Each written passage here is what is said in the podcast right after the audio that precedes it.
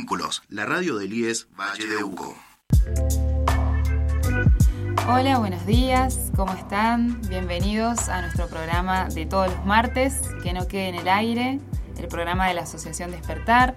El día de hoy estoy muy bien acompañada con Sofía Guajardo, profesora y licenciada en letras y especialista en ciencias del lenguaje.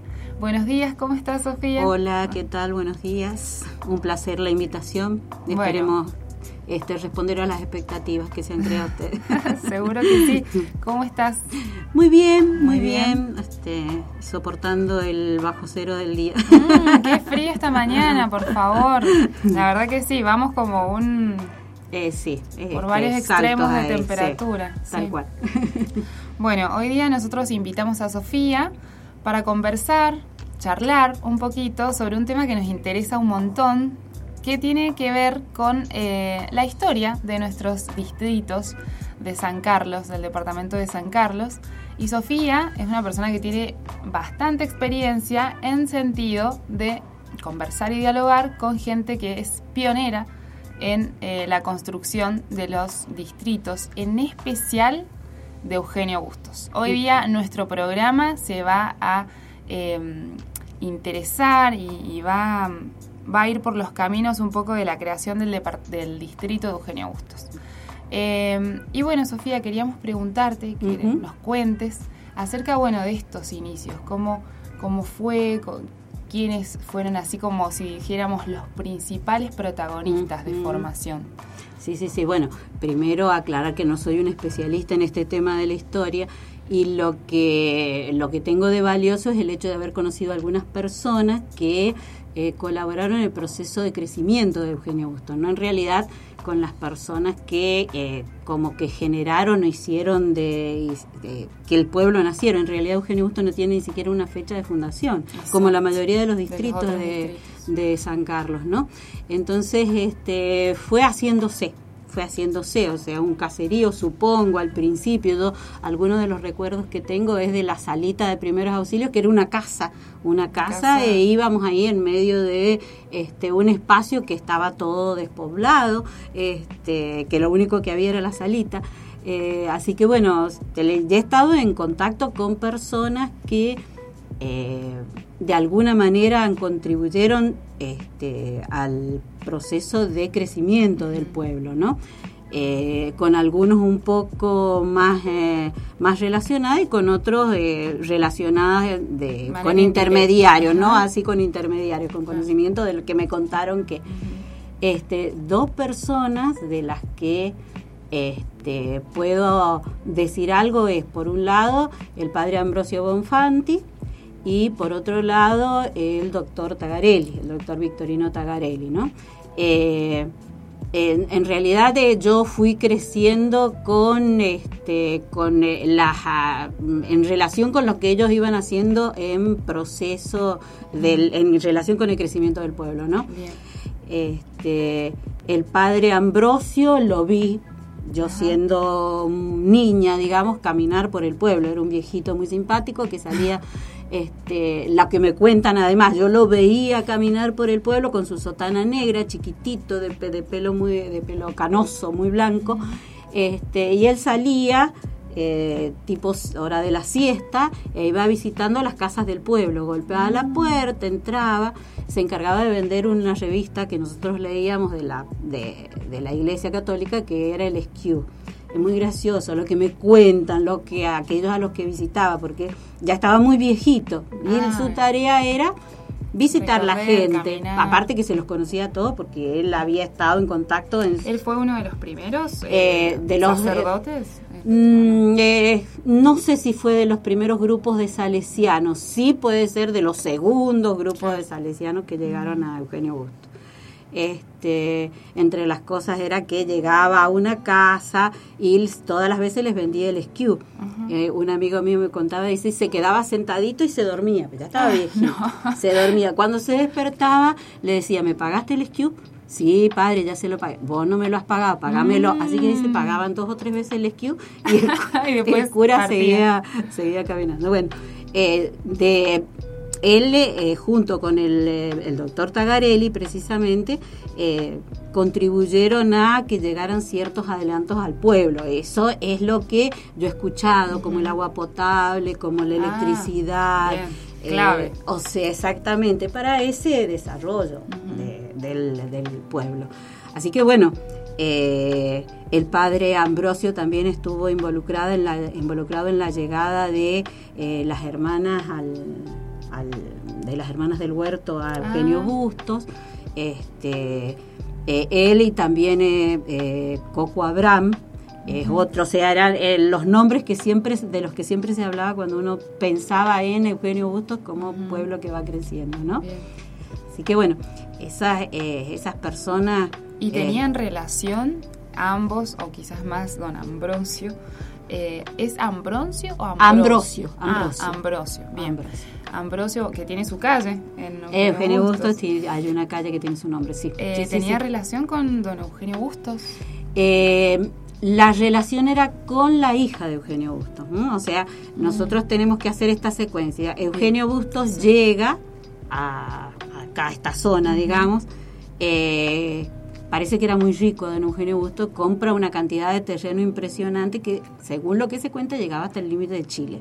¿no? Wow. O sea, ese, esa cantidad de terreno, muchísimo terreno, sí. Este, y tiene a, a doña Celia, a doña Celia Bustos, eh, que se casa con Bernardo Quiroga.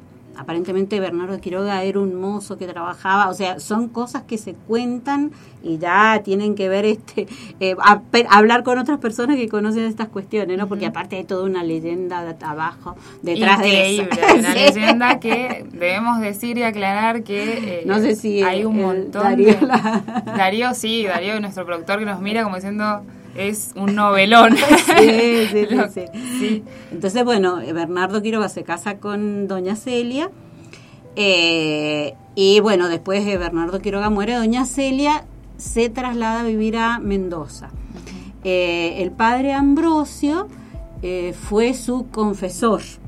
Entonces era muy gracioso, esto lo, eh, lo he escuchado de boca de eh, Polo Guevara, así que por ahí si quieren este, ponerse en contacto con Polo para que les Bueno, cuente más. ajá. Él siendo niño, dice que Sí. el padre Ambrosio siempre se llevaba un niño, eh, viajaban en el tren, porque era el medio de transporte, digamos, más rápido tal En vez ese momento, sí. en ese momento. Viajaban en tren, entonces llega, como que juntaban algunas cosas acá para llevar como obsequio y llegaban a la casa de doña Celia.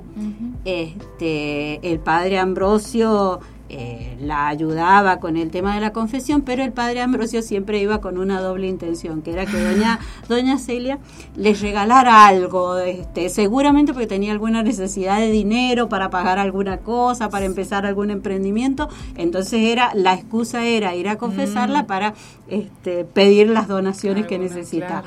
Así que bueno, eso.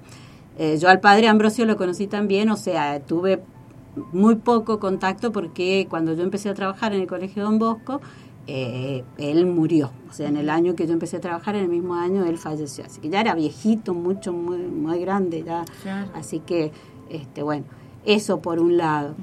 Eh, y eh, yo creo que el doctor Tagarelli no, no sé si tenía, tal vez haya conocido a doña Celia. Pero no sé si llegó a conocerla. Claro, porque es como en un periodo, digo, como una cronología armándola, ¿no? Están mucho antes. Eh. Celia. Sí, sí, sí, sí, sí, sí. O sea, eh, yo te estoy hablando del padre Ambrosio a lo mejor con 60 años que iba a ver a doña Celia. Él murió de 80. Claro. Así que este un, Un un periodo anterior. Y el doctor estaba estaría instalándose, yo no no tengo bien los, la- el recuerdo de años de que nos- él nos haya contado de cuándo llega a Eugenio Bustos, ¿no? Este, eh, pero bueno, eh, sí, eh, él empezó con la salita de, el doctor empezó con la salita de primeros auxilios. Bueno, hay que cosas. recordábamos recién mientras eh, conversábamos con Sofía eh, que hay un libro de, de- que realizó Uno de sus nietos. uno de sus nietos Diego, Diego Taberelli escribió un libro este, en el que va haciendo un paralelo de cómo fue el proceso social de el sistema y el, pr- el proceso social, digamos, de- del crecimiento del, de San Carlos y eh, la, eh, la, organización del sistema de salud, en San Carlos. ¿no? Claro, como un paralelo ahí entre lo social y la salud. Exactamente. Y eh, además el, o sea, introducido de manera directa su abuelo, ¿no? El doctor Victorino Tagarelli, porque todos estos procesos eh, se inician y toda este, esta incorporación en el sistema sanitario se inicia eh, con todo el trabajo que hace el doctor Tagarelli. ¿no? Eh, en un momento, en los 80 habrá sido, el hospital de Eugenio Augusto fue declarado hospital modelo provincial o sea, bajo la dirección del doctor Tagarelli. Increíble. Este, así que un trabajo impresionante. ¿no? De ser esta salita de primer auxilio que yo recuerdo de mi niñez, ¿no? Una casita, a pasar a ser este hospital modelo, ¿no? De la provincia. Un paso gigante y qué orgullo, ¿no? Y qué orgullo. Yo organizo muchísima, mucha, bueno, en, el, en este libro Diego hace un trabajo muy lindo de ir viendo e incluso ir registrando los nombres de personas que lo acompañaron al doctor en todo ese proceso. Este, eh, y la, eh, el, eh, digamos, la intención del doctor era siempre que todos los que estuvieran a su, a su alrededor aprendieran. Yo tuve una, una tía que fue enfermera y este, bueno, primero les exigía tener, por ejemplo, la escuela primaria terminada. Así que mi tía terminó la escuela primaria. Y después les, les este, los animaba a hacer cursos para que este, fueran creciendo en el aprendizaje de esa profesión, ¿no? Qué bien. Entonces, o sea, qué marcados objetivos. Totalmente. Y ahí se entiende mucho también el objetivo al que llega, digo, a, conformar un hospital que sea modelo. Eh, y cada uno de sus, de sus actores y protagonistas todo el tiempo motivados a la formación, al aprendizaje, al capacitarse constantemente. Exacto. Aparte, eh, ella, o sea, eh, recuerdo a mi tía porque vivió un tiempo con nosotros mientras ella trabajaba en el hospital. Este, eh, el, el trabajo disciplinado que tenían, ¿no? Yo me acuerdo mi tía, antes de ir a trabajar, preparaba su guardapolvo, lo almidonaba, lo planchaba, iba impecable, porque era una de las cosas que el doctor, digamos, el, veía como que la presencia era muy importante. era importante, o sea, presentarse limpio, presentarse eh, agradable, digamos, este prolijo. Y era como que era una de las cosas que él le inculcaba este, con sus ayudantes también, este, varias otras personas que lo acompañaban en eso, ¿no? Así que, bueno, eso... Eh, es de un valor. No, aparte muy de muy buen humor. Al doctor sí lo ah, conocí. Eh, al doctor sí lo conocí. Este, bueno, soy amiga de uno de sus hijos muchos años de amigos y ahí por ese por ese intermedio este eh, hemos estado muy relacionadas con el doctor no este eh, primero una de las cosas que uno recuerda el doctor eh, muy pocas veces lo vi vestido de camisa y traje siempre con su chaquetilla de doctor. Este, entonces eso como que la profesión lo definía no y que lo tenía así como como parte de su esencia. Que incluso muchas veces nos pasa, ¿no? Que al recordar a una persona eh, tenemos una imagen visual y que, digo, eh, volviendo a esto que vos remarcabas, ¿no? De la importancia de cómo uno es la presencia, que a su vez tu recuerdo, sea que él sea con su chaquetilla de, de doctor, define no solo su profesión, sino que su persona estaba definida también por los valores que definía su profesión. O sea, es como una fusión ahí muy... Totalmente. Mm. Aparte era, era, como decíamos, de los médicos que ya no hay. O sea, si uno habla con la gente del pueblo más grande, dice, y no está el doctor Tagarel. o sea, este, esto de extrañarse porque, a ver, él estaba disponible las 24 horas del día. De lunes a eh, de lunes a lunes, ¿viste? O sea, no había momento en que no pudieras este, contar con él si había una situación particular relacionada con la salud, ¿no? Este, y eh, además era eh, que uno lo iba a buscar e iba a la casa.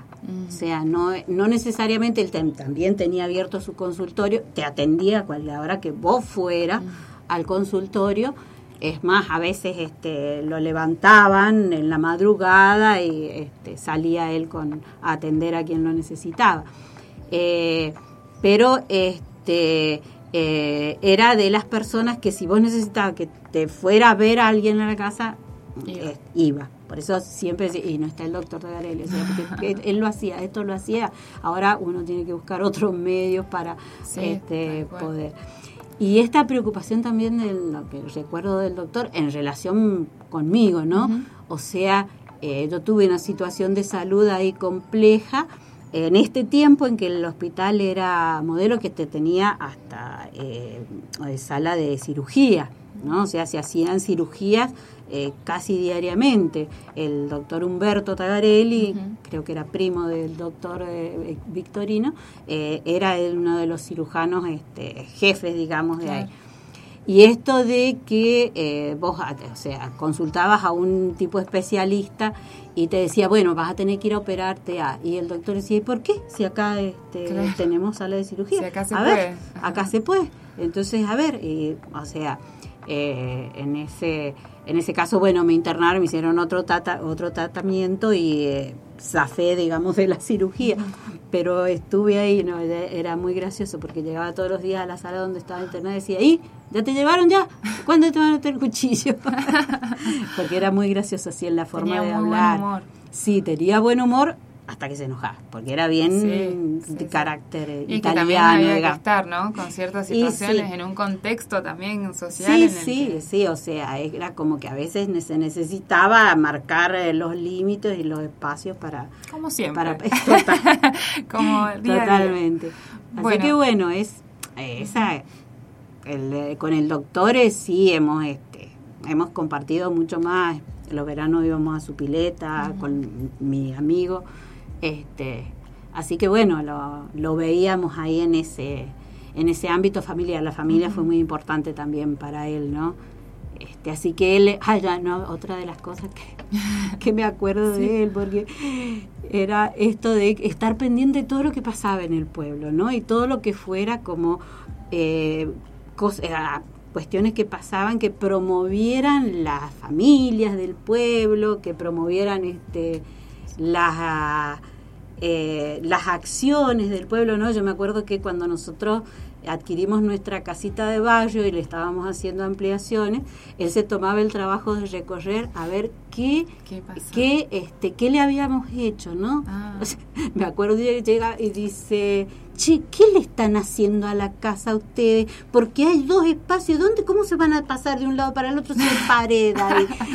Él iba y entraba, eso lo mismo sucedió cuando estaban construyendo la casa de las hermanas, del huerto, era, nosotros decíamos, el doctor iba a supervisar las este, construcciones del pueblo. Muy bien, estaban todos, no se perdía. no se perdía. Bueno, quería comentarte que recibimos un mensaje eh, de un oyente, que es un mensaje de Lorena, que nos dice, qué lindo escuchar sobre nuestro lugar, recordar cómo llegamos a nuestros días, es bueno mirar atrás a veces y recordar quiénes somos ahora. Totalmente. Totalmente de acuerdo con vos, Lorena. Te mandamos un abrazo y gracias por tu mensaje. Eh, esa es nuestra intención. Eh, exactamente esa es nuestra intención.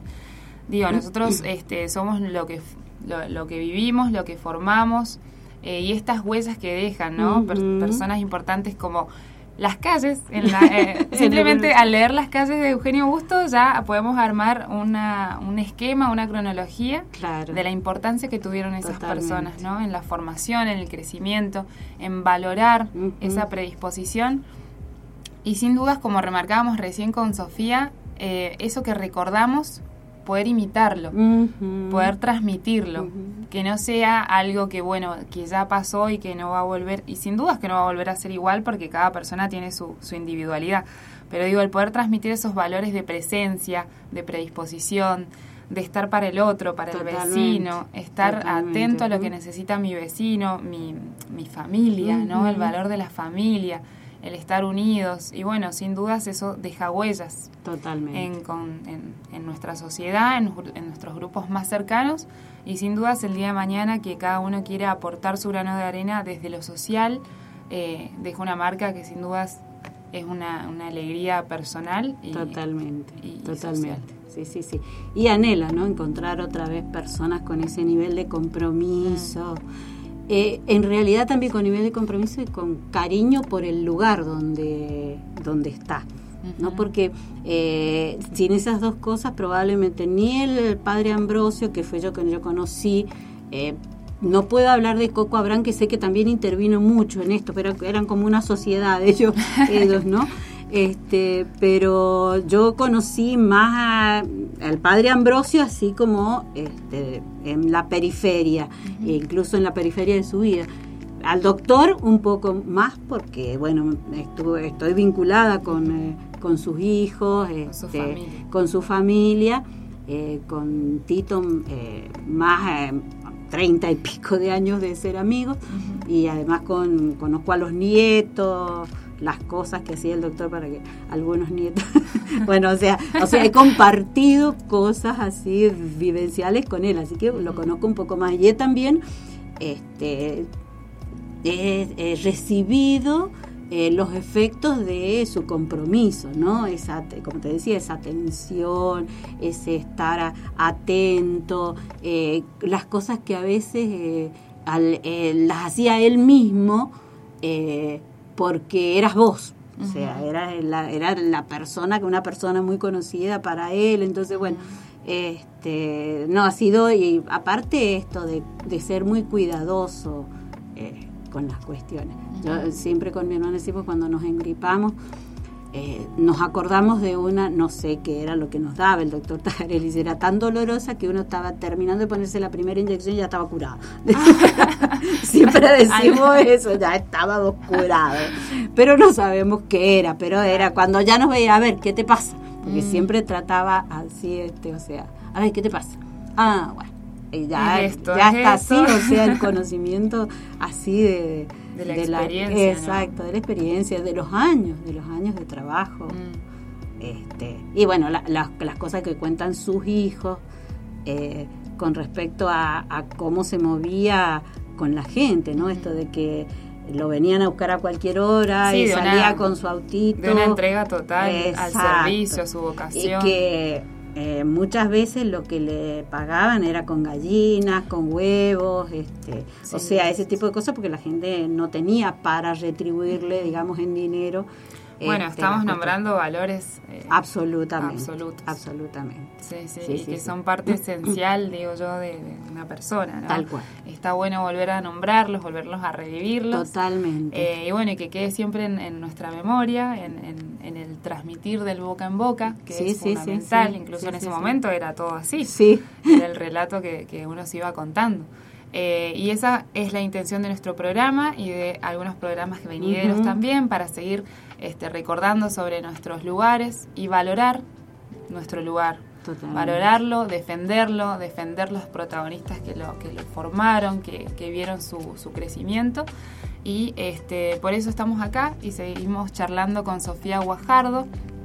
Así que desde ya, muy agradecida de tenerte en nuestro programa, en la FM Vínculos.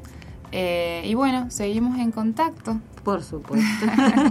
Muchas gracias por haber em, venido, por tu tiempo. Es de un valor tremendo para nosotros y para todos los sancarlinos el tenerte acá.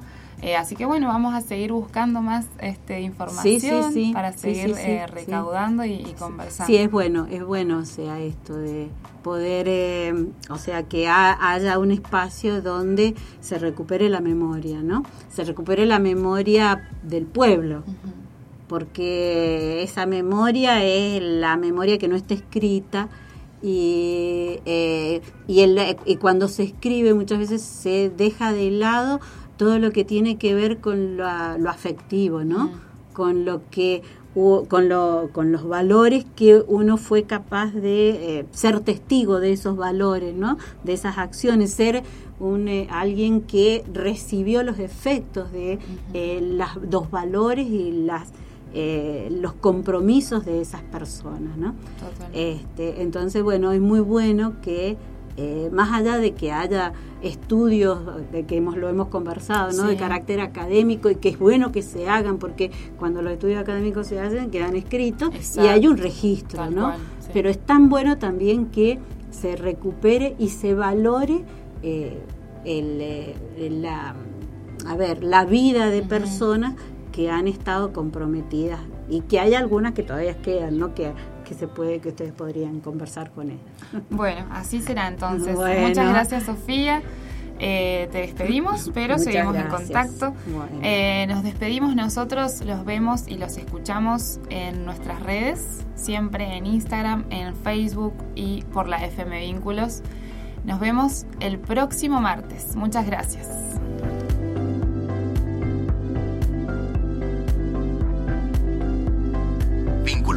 Radio del IES Valle de Uco. Vínculos, la radio del IES Valle de Uco.